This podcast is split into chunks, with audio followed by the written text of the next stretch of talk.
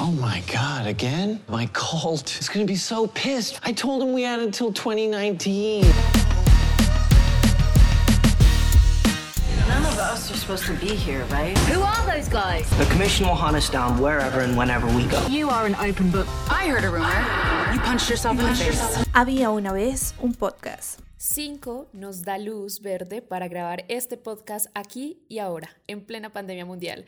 Bienvenidos a un nuevo episodio de Había una vez un podcast. Yo soy Lina Bonilla y hoy me acompaña Joana Maldonado de Sin Episodio también. ¿Cómo estás, Joa? Hola Lina, bien. Eh, pues esperando por hablar de todos estos personajes de Umbrella Academy. Y y pues casi, casi que no la termino para, para grabar este podcast. Nos tocó en tiempo récord, ¿no? Sí. Pero no te oí muy emocionada. O sea, ¿sí esperabas de verdad esta segunda temporada? Mm, sí, pues sí la esperaba, pero hay cositas que, que creo que le faltó como mejorar. Hay cositas que no, no me gustan, como hay otras que, que sí me llaman y por eso pues veo la serie.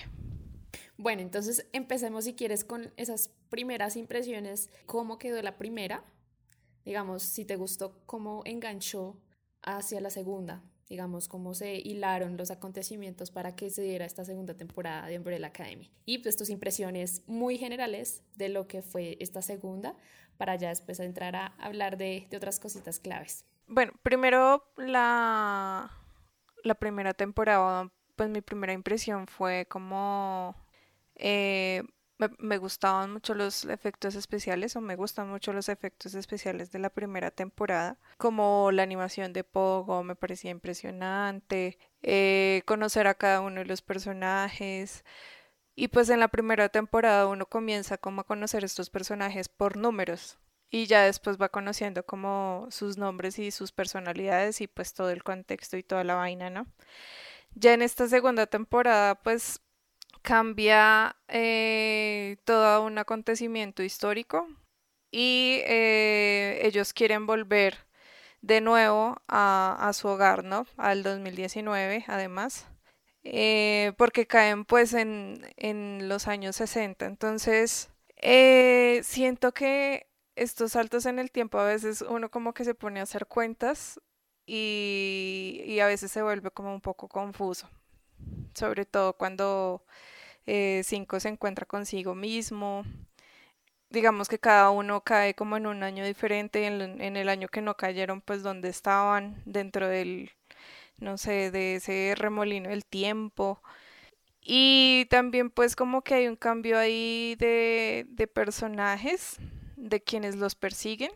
Y hay varias líneas de tiempo que, que uno, pues en la primera temporada las llevó como, como una línea de tiempo un poco más sencilla que, que la que está en la segunda y pienso que en la segunda le falta un poco de fuerza y uno queda pues con ese final abierto esperando a, a resolver muchas cosas como ya darle como un final al fin y, y pues no se abre pues otra para otra temporada más Sí, y además yo creo que esta segunda temporada de Umbrella Academy, y bueno, ya tendría que ser como también visualizada la primera, obviamente, para poder seguirle el hilo a la historia, debería ser ver por todas esas personas que les encantaron todos este tipo de series donde se manejan este tipo de líneas del tiempo. Además, porque creo que tú no viste Dark Joa, tú no estuviste en el podcast y, y no estás al día con esa serie. Eh, pero creo que por el momento Dark es la serie emblema eh, o la más clave para, para adentrarse como en un contenido que maneje muchas líneas de tiempo y que, y que intente también desarrollar una historia, ¿no? En torno a varios personajes, que es lo más interesante de Dark. Entonces yo creo que el ejercicio es bueno si, digamos, la persona empieza a ver The Umbrella Academy, no porque tengan relación en sus temas, pero sí en cómo acercan al espectador a estos eh, cambios en las líneas temporales de, las historias. Pero desde la primera temporada, pues yo siempre le tuve una, no sé, como una renuencia a, a lo que es Denver Academy, porque creo que había una idea interesante. Pues claro que esto es una adaptación del, del cómic de, de Gerard Way, ¿no? Y de, y de Gabriel Brown. Sí. Pero, mm, pero digo que la idea estaba muy bien, eh, obviamente planteada desde el cómic para llevarla a la, la pantalla chica. Y la primera temporada fue demasiado aburrida. yo creo que fue muy aburrida y yo creo que alejó bastante público. Eso es lo que me preocupa de esta segunda, que la segunda para mí tiene mucho más potencial y tiene mucho más sustancia con respecto a lo que puede ser la historia de, este, de estos chicos y, y, lo que va pues a suceder Sí. después, ¿no? En lo que viene De algún para modo- las próximas temporadas. De algún modo, como que la narrativa, pues no, o sea, en las dos temporadas, la narrativa como que tú te das cuenta de que todo se extiende como a ese objetivo, ¿sí? Entonces, digamos, por ejemplo, a mí en la segunda temporada me parecía muy repetitivo que todo el tiempo estaban diciendo que el fin del mundo iba a ser en seis días. Todo el tiempo lo sí, sí. repetían y todo se extendió en base a esa frase, ¿sí? Entonces eh, pasaba algo y, y- y se extendía como, sí, en seis días va a pasar esto. Y uno como, bueno, sí, pero veo que no avanzan, como que no está pasando mucho.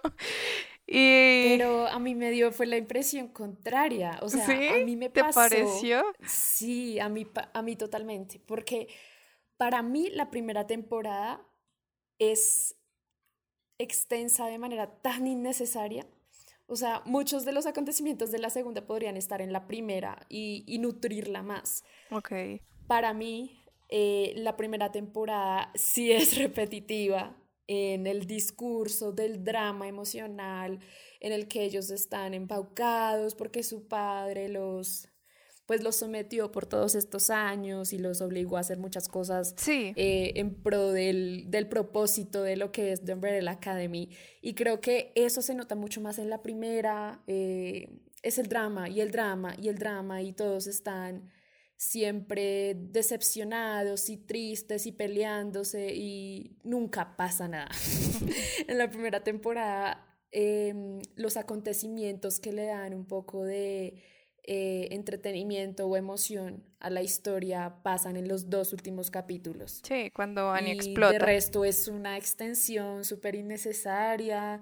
em, y, y como se enfrascan tanto en solo el drama de ellos eh, con su padre, como sus daddy issues, como ellos le dicen, eh, también pues dejaron escapar todas estas historias de los otros personajes de, que están alrededor, los recurrentes, y que acá en la segunda temporada sí les dio por desarrollar mientras estos chicos están tratando de acabar con otro fin del mundo.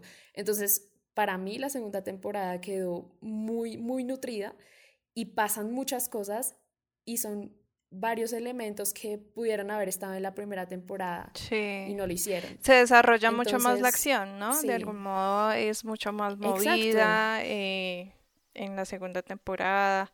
La primera es como una muestra de un contexto Es que yo, ah, en el que todos pues sienten como lo mismo y se dan cuenta que todos están destruidos por Sí. el papá. Y, Y son esos diálogos ahí como súper fríos, súper lentos, súper... No, ni siquiera son contemplativos, son ya tediosos. Uno ya ni siquiera empatiza con ellos, es como ya, bueno, pero entonces esto es una serie de superhéroes y me prometieron ver cinco chicos que tienen poderes y, y no me, en toda la temporada no me han mostrado nada impresionante hasta, hasta lo que pasa con Vania en el 9-10. Entonces, sí, digamos que en ese sentido, eh, la primera temporada para mí, yo creo que para ti creo que está como al revés el tema, pero para mí la temporada 1 no funciona y eso hace que mucha gente se aleje de la serie y se pierda de una buena segunda temporada. Eh, que me sorprendió gratamente porque yo me vi, terminé de ver la serie, la primera temporada, con mucho esfuerzo para poder venir a hablar de The Umbrella Academy y me sorprendió gratamente. Yo pensé que me iba a aburrir igual que en la primera, pero, pero bueno, ahora sí podemos entrar en materia con, con la segunda. Entonces, primero pues hablar del reparto, ¿no? Que pues ya lo conocíamos en su mayoría, pero ¿qué te pareció? ¿Qué te pareció? Eh, pues la aparición de, de, los personajes en esta segunda temporada. Yo no sé por qué yo tengo algo en contra como de, de, los de la mala construcción de los villanos y, y siempre relaciono los villanos con otra cosa, ¿no? Entonces, digamos que acá estos, eh, los trillizos eh, rusos, sí. mellizos, perdón, no sé si son trillizos, mellizos, eh, me parecen como los villanos de mi pobre angelito.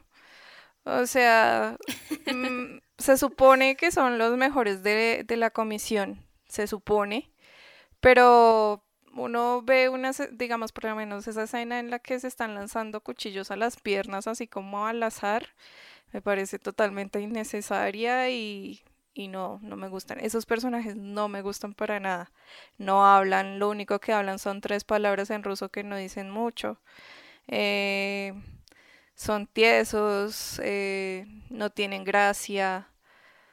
Y no sé, a mí me parece que eso, eso es como lo más... Lo que menos me gustó de, de, de la serie fueron esos tres villanos. No me gustó para nada la actuación de ellos. Mira que precisamente cuando ellos aparecieron en pantalla, recordé automáticamente la charla que tuvimos acá con Diego y con Esteban eh, sobre Dark, em, porque te comento que hay ahí en la tercera temporada un nuevo personaje que en realidad son tres. Entonces, o sea, todo fue como medio de vu para mí cuando empecé esta segunda temporada de Umbrella Academy. Em, son tres personajes, pero en Dark son la misma persona, sino que de diferentes tiempos. O sea, uno es niño, el otro es adulto y el otro es viejito. En este caso aparecen estos tres rubios eh, suecos, creo que son eh, asesinos profesionales, y me dio la misma impresión. Son así, fríos, eh, con una cara súper plana, no sabemos nada de ellos, te plantan la intriga, ¿será que nos van a contar de dónde vienen? ¿Cuáles son sus motivos para estar en este tiempo y buscando a, a, a cinco particularmente? Creo que es el primer objetivo de ellos. Y algo que comentamos en el, en el, podcast de Dark es que a este personaje finalmente nos, da, nos sueltan un dato al final de, de Dark, pero no nos lo desarrollan lo suficiente y resulta que era un personaje súper clave para el desarrollo de toda la serie. O sea, era la última temporada y era uno de los más clave. Y acá yo pensé que iban por el mismo lado y tú tienes mucha razón porque eh, aparecen de la nada, descubrimos que sí son de la comisión, que no son eh, de la encargada Sí. Y ya, y finalmente no sabemos nunca nada de ellos. No, o sea. Ni siquiera sabemos quién en la comisión, o sea, sabemos que fue este, el pez, el líder de la comisión que es ahora, pero ni siquiera sabemos cómo, cómo fue que fueron asignados, eh, ni, ni específicamente cuál era su tarea. Lo que me parece interesante es que, digamos, acá los villanos son un poco excéntricos, ¿sí? Y creo que faltó un poco en la construcción de estos tres personajes, digamos, por ejemplo, la encargada y el pez. eh, están, o sea, son personajes extraños, pero están muy bien construidos y caben dentro de la historia y hacen un buen personaje. Y el pez es un pescado, o sea, no hace, no hace mayor cosa, ¿sí? O sea, simplemente tiene un cuerpo. tiene poder y ya. Tiene, sí, tiene poder, tiene voz, pero, pero pues creo que funciona bastante bien. En cambio, estos, estos tres hermanos no, no hacen nada, los matan y simplemente al final el, el último hermano como que se rinde y dice, ah, bueno, ya, ya, chao, se va, deja el arma y listo. Yo creo que ellos responden a esa necesidad de, pues, presentarle a la audiencia nuevos personajes para que la gente no se aburra de ver las mismas cinco caras eh, durante dos temporadas. Y me parece que es un recurso a veces engañoso porque, por ejemplo, en Dark funcionó bien. Es que lo relaciono mucho con Dark, créeme, por, por todo este tema de los saltos en el tiempo y voy a estar haciendo recorderí sobre varias cosas ahí. Porque creo que esta segunda temporada de Umbrella Academy también se, se, se, se vale de muchos recursos que ya hay en, en, la cultura pop y en las series de la actualidad. Creo que de uno u otro modo sí hay un fanservice ahí que ellos necesitaban suplir tras esa primera temporada. Sí. Eh, y bueno, para seguir hablando como de personajes, mm, me parece que eh, estuvo interesante pues la idea de separarlos, ¿sí? Como, bueno, los vamos que a arrojar. en diferentes tiempos. Sí, y que pues ellos se van a empezar a, a, a, gestar un nuevo camino en una época que no conocen. Pero algo que, por ejemplo, no me pareció fue lo de Allison. Eh, claro, nos muestran que ya después de uno o dos años que ella está en esa época, aparece casada y como tan tranquila, tan serena, tan feliz con su vida y como tan eh, determinada a la causa ¿sí? del, del movimiento racial. Y como ella es la que debería para mí estar más afectada con, con el fin del mundo, eh, su hermana casi la mata, eh, cayó sola en el año sesenta y pico, en una época de, donde los de su raza y, son discriminados, y tras de todo dejó a su hija en el mundo que se acabó. O sea, yo creo que ella es la persona que debería estar más destrozada en ese punto, pero no, y nos cuentan que es la que solucionó eh, de una otra forma su situación más rápido, ¿no? Eso me pareció un poco como, no sé, no, no me gustó, no me gustó. Em, y nada, del resto de personajes, pues yo creo que siguen una tendencia, Diego sigue siendo muy violento y creyéndose el héroe para todo. Eh, lo de cinco, pues es algo de no acabar. Creo que él pasó un infierno durante 45 años y, y no creo que haya algo que lo pueda eh, romper más. Yo me pregunto, digamos, por qué cinco siempre lleva el uniforme. Ah, sí, yo sí decía, pero no se sentiría incómodo. o sea, él, eh, todos, todos pueden ponerse distinta ropa, distinto peinado. Sí. Pero cinco no, cinco siempre, y lo otro es, cinco no tiene nombre, cinco siempre será cinco. En cambio, el resto sí tienen un nombre diferente. Yo creo que eso es un guiño, o bueno, así lo interpreto yo, a que él se estancó en el tiempo. Es decir, em, nadie lo vio a él crecer y madurar, pero ante sus hermanos siempre ha sido el mismo, digamos, siempre ha sido el niño, siempre ha sido el niño del uniforme, así sea el más inteligente de todos en este punto porque es el mayor, ¿no? No, es que no le hacen caso además. Sí, entonces de todos modos siempre lo van a tratar como es el niño del grupo y es el que nos trae siempre problemas, es el es como el símbolo de ese momento en el que él deja la mesa y le dice a su papá que va a viajar en el tiempo sin su autorización, porque no le importa. Entonces él vuelve siendo el mismo por fuera, pero por dentro no. Y también porque sus hermanos no saben lo que pasó. Entonces siento que también es como, como decirnos eso, que si sus hermanos no pueden ver cómo él maduró, nunca van a saber realmente por lo que pasó. Es algo así, como que lo que yo interpreté de eso. Ok. Y nada, pues digamos de los personajes ya, ya hemos hablado y está la inclusión obviamente de esta chica que... De Laila. Que está con Diego desde de Laila, que está con Diego desde el manicomio. Y... Es un personaje interesante, pues la, la vieja me parece que está como bien planteada, es como, o sea, ella es la octava, por así decirlo, solo que no, no caló ahí en, en, dentro de la academia, sino se la llevó la encargada. Pero... uno nunca lo espera, ¿no? Pues el, final de, el, giro de ella uno no nunca lo espera. No, uno no espera que ella imite como todos los poderes y toda la cosa, ¿no? No, para nada. Pero aún así hay un momento en el capítulo en el que pues Cinco descubre que ella está con la encargada, que es cuando pues nos están diciendo que ella también es poderosa. Y es que ella hace saltos en el tiempo, igual que Cinco en ese momento. Uno piensa que es un truco. Y a uno se le olvida. En algún, no, en algún momento no. A uno se le olvida eso. Uno piensa que es como un truco que la vieja de algún modo hace para, para saltar también y para hacer como distraer a cinco, ¿sí? Pero ya después uno cuando ve... un artefacto. Exacto. Y cuando uno ve que ya imita a Vania, ya uno dice, uy, no. no, esta vieja imita poder. No, sí, yo, yo nunca esperé eso. Creo que. No sé por qué no me gustó casi ese giro. No sé, no sé. De pronto nunca me caló mucho el personaje. ¿De Laila? Pero sí, de Laila. O sea, pensé. Creo que siempre tuve la expectativa de que. Como la expectativa facilista de que ella iba pues a unirse a ellos y ya. como, sí, algo muy. Alguien más. Muy esperado, sí, como alguien más y que ella iba a asesinar a, la encargada o algo así. pero no sé por qué no me gustó, o sea, no me lo explico tampoco, no sé, no sé, creo que, que, que igual el final tiene otros dos giros mucho más emocionantes, entonces creo que hasta a veces llega a pasar un segundo plano por, por los buenos giros que tiene al final.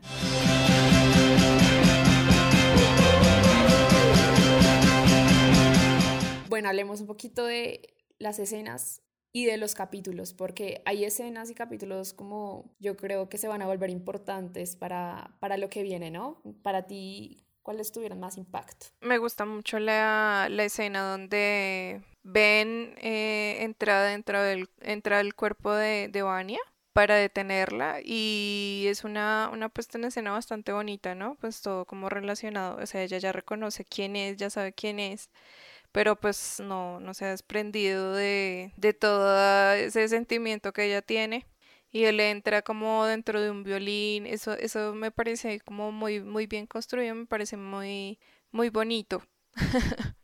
Es excelente, creo que dieron en el clavo y dieron en la, en la herida sí, con respecto a todo lo que es lo de Ben, ¿no? Porque y creo que, mira, otra vez volvemos a la primera temporada y cómo falla.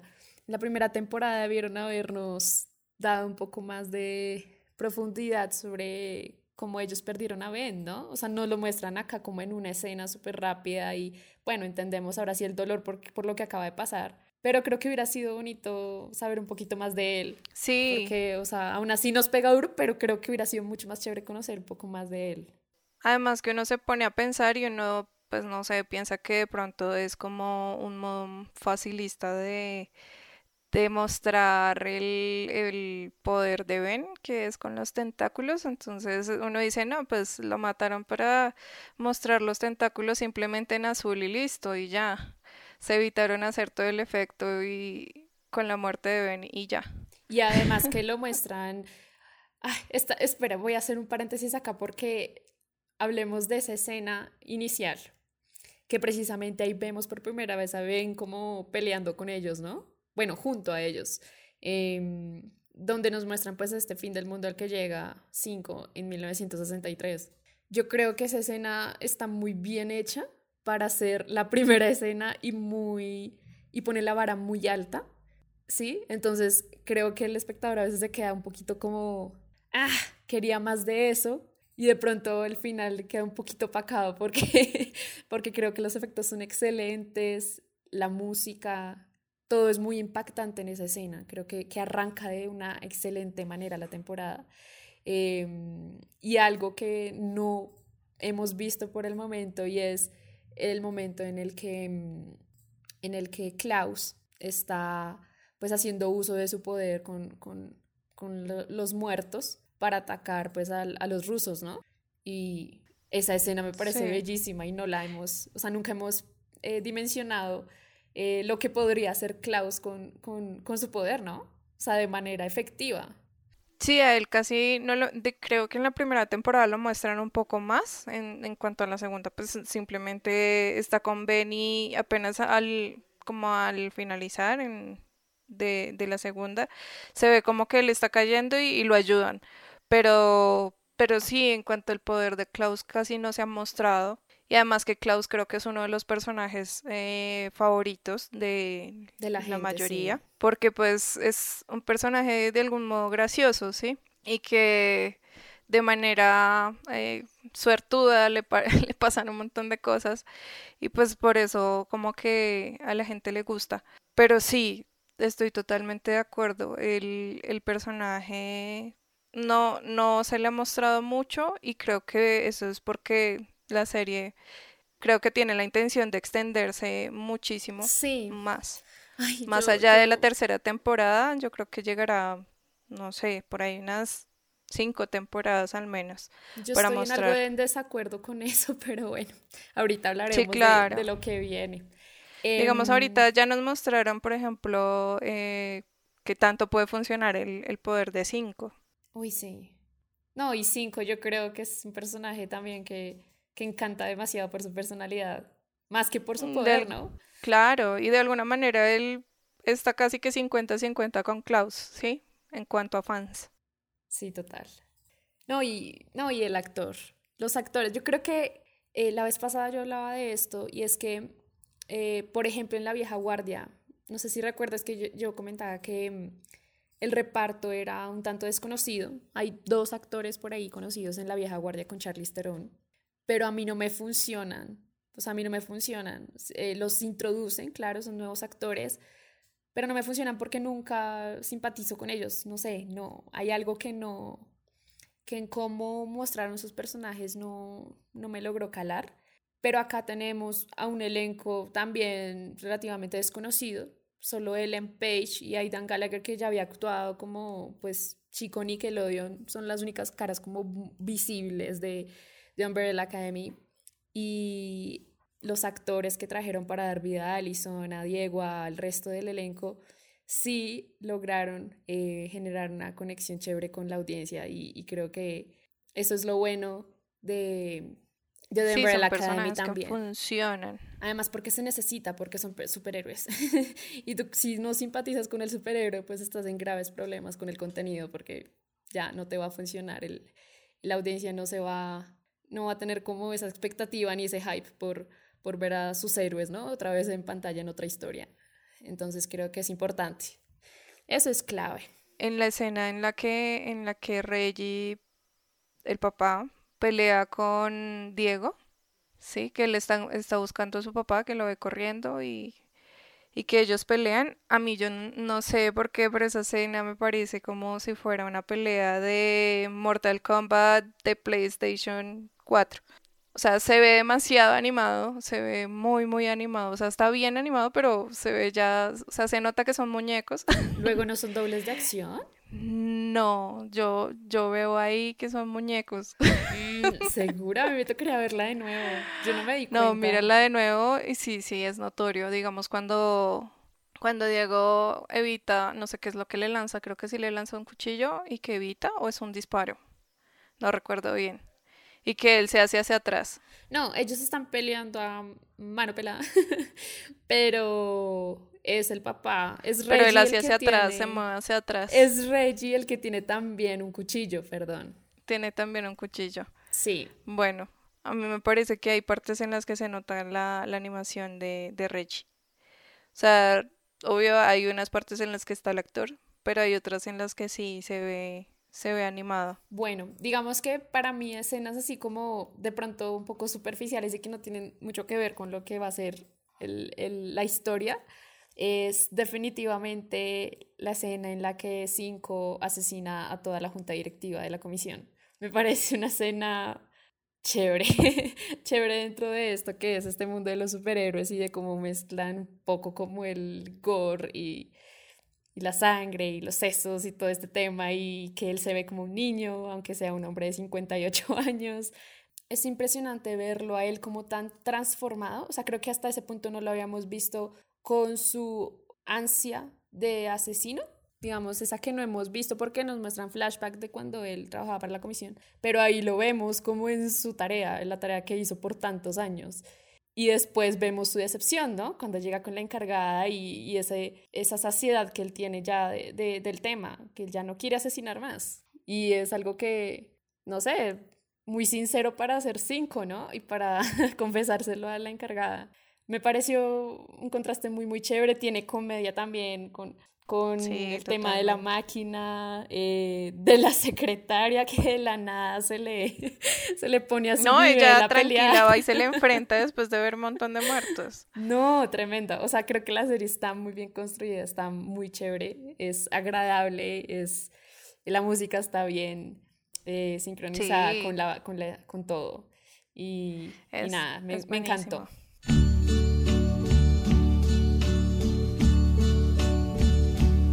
Hablemos de fallos, de fallos muy puntuales, muy notorios de esta segunda temporada. Para mí, por ejemplo, el, una de las fallas eh, que son más notorias en el desenlace de la primera y, lo que pues sienta las bases de la segunda es todo el tema de Hazel, porque obviamente en la primera cuando vemos que se acaba el mundo y él viaja con Agnes, yo esperaba un poquito de recap ahí, como bueno, ¿y qué pasó con ellos? ¿A dónde llegaron? ¿Cómo fue todo el tema? Bueno, ahí nos contó Hazel que ella tuvo cáncer, pero hasta ese punto me hubiera encantado ver la participación con flashbacks de Hazel en todo esto, porque es clave, él llega a sacar a cinco de ese apocalipsis para que él empiece a, a buscar la manera de detenerlo en toda la temporada. Y creo que desde el primer momento de cinco, bueno, ¿qué habrá pensado Hazel? ¿Qué habrá hecho?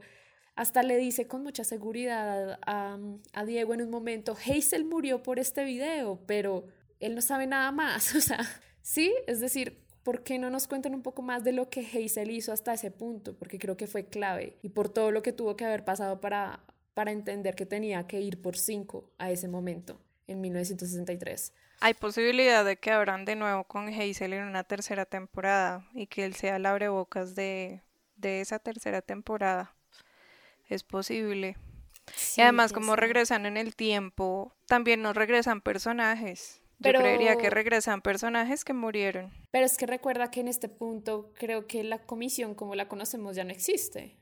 No, Por eso, porque se supone que cambió totalmente, pero de alguna manera sí cambió la vida de ellos. Hay personajes que regresan dentro de la historia en la tercera temporada. Pues de ahí la muestra de del ¿De qué? De, de Ben. No, pero es que lo de Ben es distinto, porque es que Ben nunca estuvo con ellos en esos viajes en el tiempo.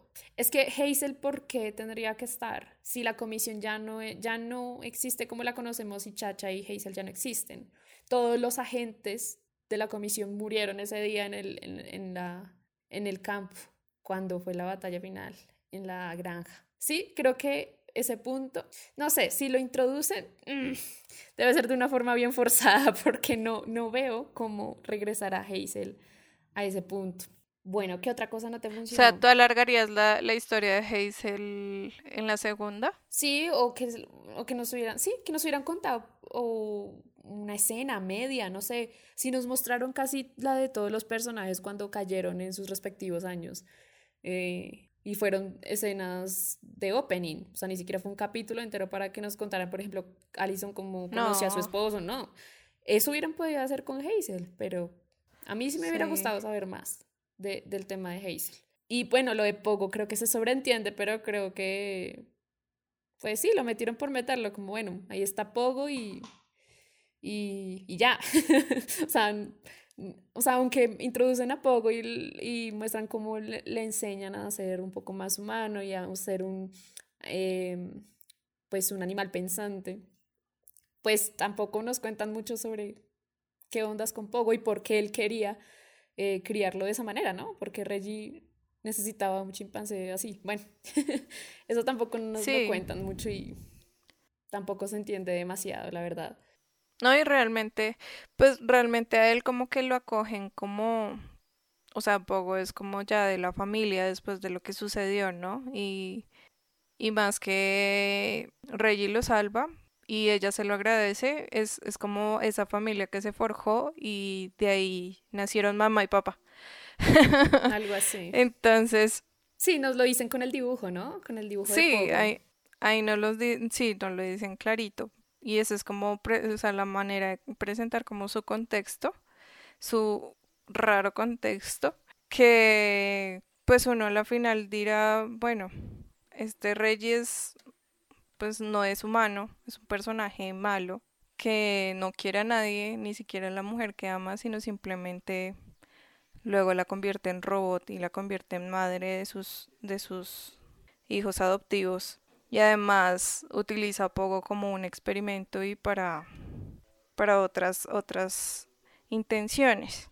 Entonces creo que eso es lo que uno le queda. ¿no? Un personaje odiado para, sí. para la mayoría de ellos, o bueno, también para Luther que, que se decepcionó tanto de, de, la persona que él era al final.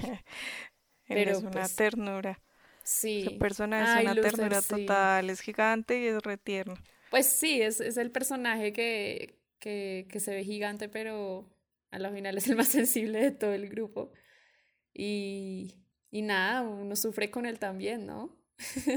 es muy triste. Como es gracioso cuando está con los dos cuando está con los dos cinco, que él no sabe realmente qué hacer y sonríe. Es excelente. Y es como, no sé cómo calmarlos, pero voy a sonreír y todos nos tenemos que tratar bien. es como el que mejor resolvió la, la situación en cuanto a los dos cinco y creo que era el personaje correcto para que estuviera ahí. A mí me gustó mucho eso, que este personaje fuera como más tranquilo, porque pues ya como que él salió al mundo, ¿no? Como que ya aprendió más cosas sobre lo que es vivir y no estar ahí encerrado cumpliendo órdenes. Creo que es, es chévere verlo como más relajado a él en esta temporada. Eh, y claro, nos dio como esas dosis ahí de humor. Y sí, es excelente. La escena del baño con el cinco viejo. No, es, es, es muy buena, es muy buena. También tenemos el tema de Vania, que pues obviamente es muy clave en todo lo que es el desarrollo de esta historia, porque ella siempre es la causante del cataclismo. Y pues en esta segunda temporada uno se la huele, ¿no? Uno como, sí, probablemente va a ser ella también, porque no veo de otra. Y probablemente todo lo que ellos están haciendo en este momento para evitarlo es lo que va a producirlo. Entonces, sí, es algo que uno siempre piensa. Eh, y más las personas que vimos Dark, porque es que es algo muy recurrente, es como, no, pero si usted hace esto y no rompe con esas reglas de lo que está pasando, pues las cosas van a seguir su curso, ¿sí? Y, lo, y van a seguir pasando de la forma que tienen que pasar en el ciclo, en ese ciclo temporal. Entonces, eso pasa mucho en Dark y creo que acá uno también lo piensa mucho con el tema de Vania. Y... Sí, y además que um, impresionas como la corporalidad del personaje, o sea, cómo ella camina, cómo se mueve, lo flaque que, o sea, el, el, cuerpo de ella delgadísimo, delgadísimo. Es como la más pequeñita, pero la más poderosa. Sí, es súper pequeña es, es como uno piensa que es la más débil. Y pues la conexión que ella tiene con, con este niño, ¿cómo es que se llama? Harlan. Sí. A mí Harlan no me convenció. A mí tampoco. A mí tampoco. Y es triste porque yo pensé que al final eh, Harlan iba a luchar con ellos. Yo pensé que Harlan sí iba a volver uno de ellos y que ellos sí iban a tener que incluirlo como en el grupo, como que él iba a ser más uno de que ellos. más que eh, la novia de Diego. Pensé que Harlan iba a ser otro más. Sí, sí, es verdad. Uno piensa eso. Sí, yo esperaba algo, yo, yo esperaba del, del, tema Harlan algo mucho más misterioso, eh, todo ese tema de su condición que nunca supimos cuál era, sí, como que de pronto tiene autismo, no sabíamos muy bien qué era lo que le pasaba a él, eh, pero yo creo que lo más rescatable de todo el nuevo arco de Vanya en esta época es su relación amorosa con, con Sisi, creo que se llama. Creo que está muy bien mostrada, ¿no? Ellas dos súper bien, sí. Sí, creo que en cuanto a las relaciones, creo que cada uno de los personajes tiene como una relación diferente, amorosa, funcionan. O sea, en cuanto a esas relaciones, súper bien. y su maniquí. Excepto, excepto cinco y Dolores. Pero es que es una relación que no puede funcionar.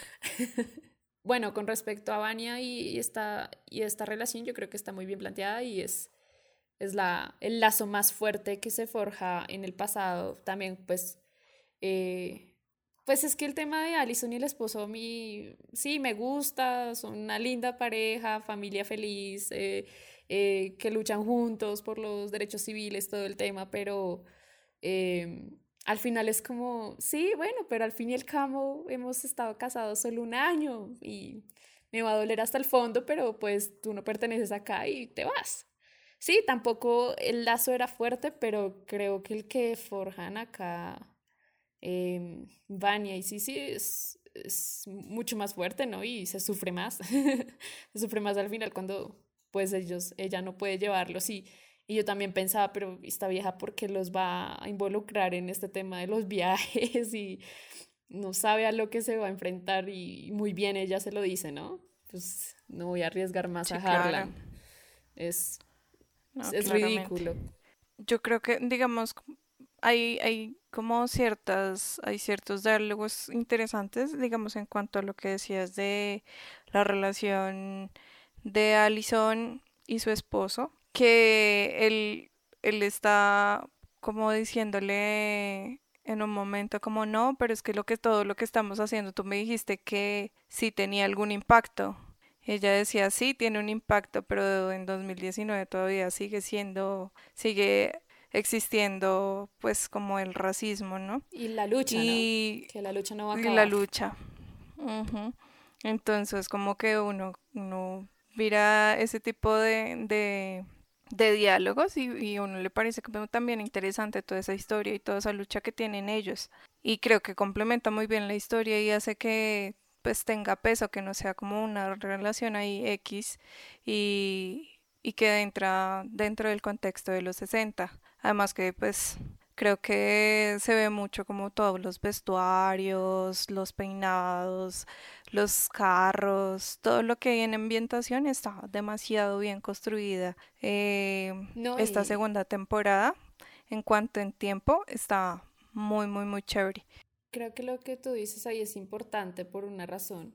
El, el, lo que te decía ahorita de que ellos no tienen un lazo tan fuerte como el de Vania y, y la otra señora, eh, lo digo más que todo porque ese lazo, como tú bien dices, es el de la lucha, ¿no? Y, y que su relación es más una coincidencia de contexto. Es como tampoco hay opción de estar separados, porque ellos tienen que estar juntos eh, en, en, grupo, digamos, ellos tienen que estar juntos en todas. Y creo que se encontraron de una bonita manera y también eso es lo que los une también. O sea, más que otra cosa, porque el lazo emocional de Allison con Luther es mucho más grande, por ejemplo. Es algo casi que irrompible. Pero con el de ella y su esposo, eh, ella misma lo decía, ella se aferró a él para poder sobrevivir en, ese caos que, de, de, estar sola en una nueva época y encontró una causa. Creo que eso es lo que a ella le, le ayudó a seguir adelante, ¿no? De una u otra forma. Aunque a mí no me cuajara Sí, además de que ella es la que la que cayó, ella creo que fue la que cayó primero. Sí, creo que sí. Que cayó primero y fue la que tuvo como más tiempo en, en esa época. Entonces, de alguna manera, sí, lo que tú decías tiene más costumbre de la época y era la que le debía doler más todo. Sí, no, ella, ella sufrió mucho más. y pues que ellos esperaban pasar mucho más tiempo en esa época, ¿no? Porque decían la vez pasada que cinco nos dejó, pues se fue muchísimos años más. casi 18, 19 años, entonces pues ellos no esperaban que él volviera tan pronto también, en ese sentido, ¿no?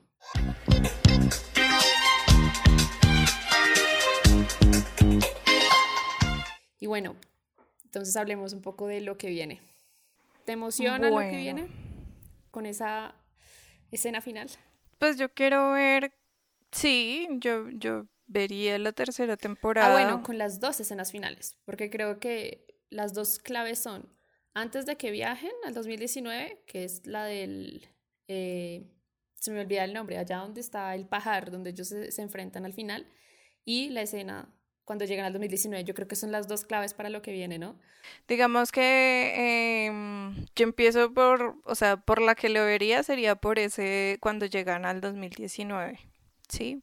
Por esta nueva, esta nueva academia Sparrow, que pues me imagino yo que sería como eh, ya por así decirlo unos villanos de pronto más interesantes para para los de Umbrella Academy.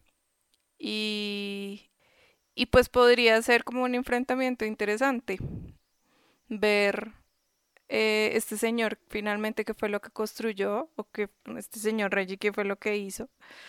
Y pueda que estos personajes o estos nuevos personajes em, habrán como la posibilidad de que además de ser ellos ocho, los que tienen poderes hay más que tienen poderes. Ah, pero eso ya lo plantearon antes de viajar, ¿recuerdas? Cuando hablan de Laila y la primera vez que la ven imitar los poderes, entonces ahí Vania dice, probablemente somos más en todo el mundo. Sí, son más. Entonces, de alguna manera, pues hay existe un enfrentamiento entre, entre estas dos academias tal vez o pues yo espero ver como ese, ese, esa lucha de ellos. Y además, pues no sé, no sé si, si ellos construyen o si vayan a ser parte de la comisión de pronto. O sea, puede, pueden pasar miles de cosas. Pues a mí no me gustó porque sí, no sé, yo sí quería que acabara. yo sí quería que se cerrara como de una u otra forma de Umbrella Academy. Em, creo que es una buena segunda temporada y creo que esa escena final no me da recursos suficientes para emocionarme porque primero que todo el Ben que vemos ahí no es el mismo que conocimos. Se nota que ya por su pinta, por su forma de hablar y de mirarlos, que es un Ben, eh, primero que es líder, egocéntrico, es, mm, no sé, que se cree lo mejor del mundo. No es el Ben noble, em, que... No. No, para nada, es otro Ben, no, me emociona para nada conocer a este. y no sé, pues no veo cuál, va a ser, cuál puede ser el conflicto, qué van a hacer, tratar de sacarlos de ahí, ser los nuevos integrantes de la Academia Sparrow, eh, con un papá que ni siquiera los considero nunca, o sea, nunca los adoptó a ellos porque no sé, simplemente creo que ni siquiera ellos existen en esa época como de esa edad. Y no entendí muy bien por qué Ben se ve con la edad de ellos. O sea, no sé, no me cuajó todo de ese final. Y me aferro más que todo es a lo que pasó antes de que viajaran. Y es todo el tema del granero. Laila eh, huyó con el maletín. No sabemos para dónde. Obviamente está ahí la, la relación de ella con Diego, ¿no? Y que seguramente él la va a buscar en algún punto y que, como tú dices, van es como a recurrir a esos personajes que, que ya conocemos y a la comisión.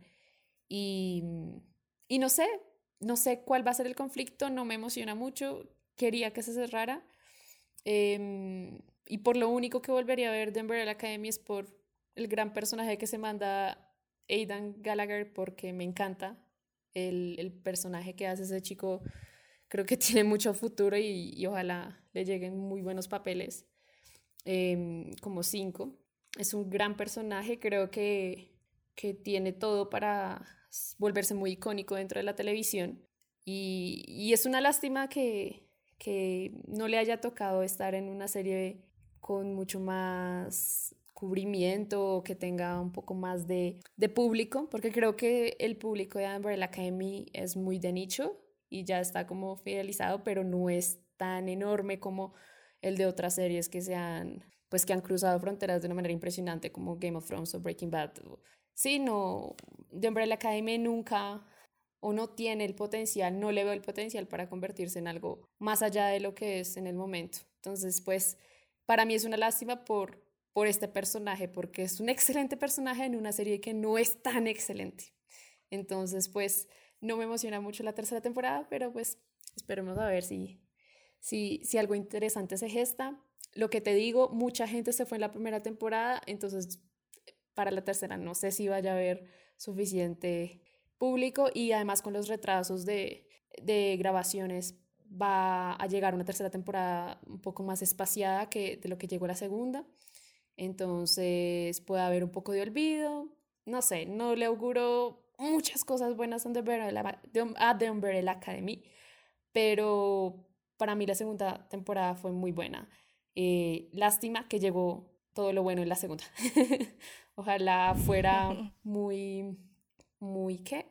Ojalá fuera una serie como muy correcta desde, desde su primer capítulo hasta, hasta el punto en que va. Y nada, eso es. Pues sí. Bueno, a todos los que nos están escuchando, escríbanos, ya saben en dónde encontrarnos, en arroba sin episodio. Díganos y cuéntenos si ustedes verían una tercera temporada de Umbrella Academy. Recuerden que hablaron con Joana Maldonado y con Lina Bonilla y los dos participamos de Sin Episodio. Este podcast es producido en colaboración con Ojos Cuadrados, también pueden seguirlos eh, Diego no estuvo presente hoy, pero él también está encargado del tema de eh, producción de este podcast y por ahí también pueden estarle escribiendo, viendo sus recomendaciones, al igual que en arroba sin episodio. Arroba sin episodio y arroba ojoscuadrados.com. Chao, chao. Chao.